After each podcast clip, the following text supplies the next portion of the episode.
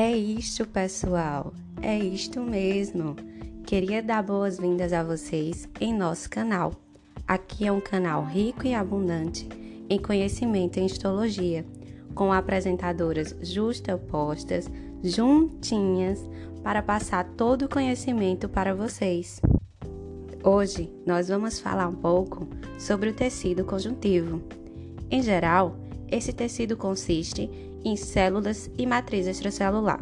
Suas células são originadas do mesênquima, formado por células alongadas, enquanto sua matriz extracelular é um conjunto de combinações de proteínas fibrosas e um conjunto de macromoléculas hidrofílicas e adesivas que forma a substância fundamental.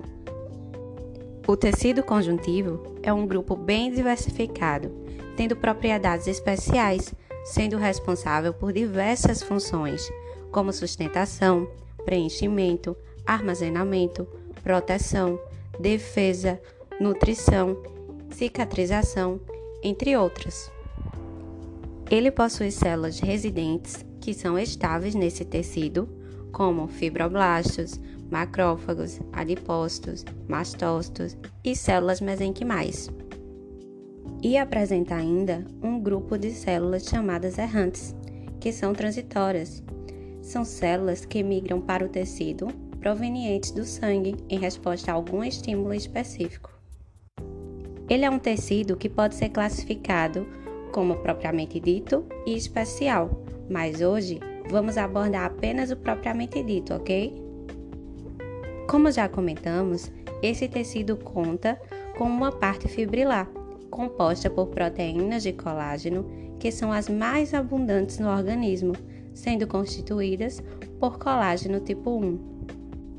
Há ainda as proteínas reticulares, que constituem o arcabouço de sustentação das células de órgãos hematopoéticos e são constituídas por colágeno do tipo 3 além das fibras elásticas, constituídas pela proteína elastina, que permitem esse tecido responder ao estiramento e à distensão.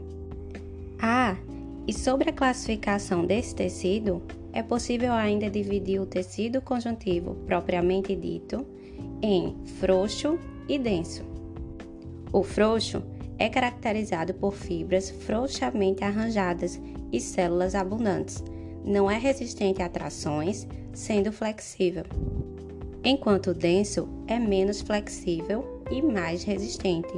Quando suas fibras colágenas estão organizadas sem orientação, chamamos de tecido conjuntivo denso não modelado, como o que encontramos na derme profunda.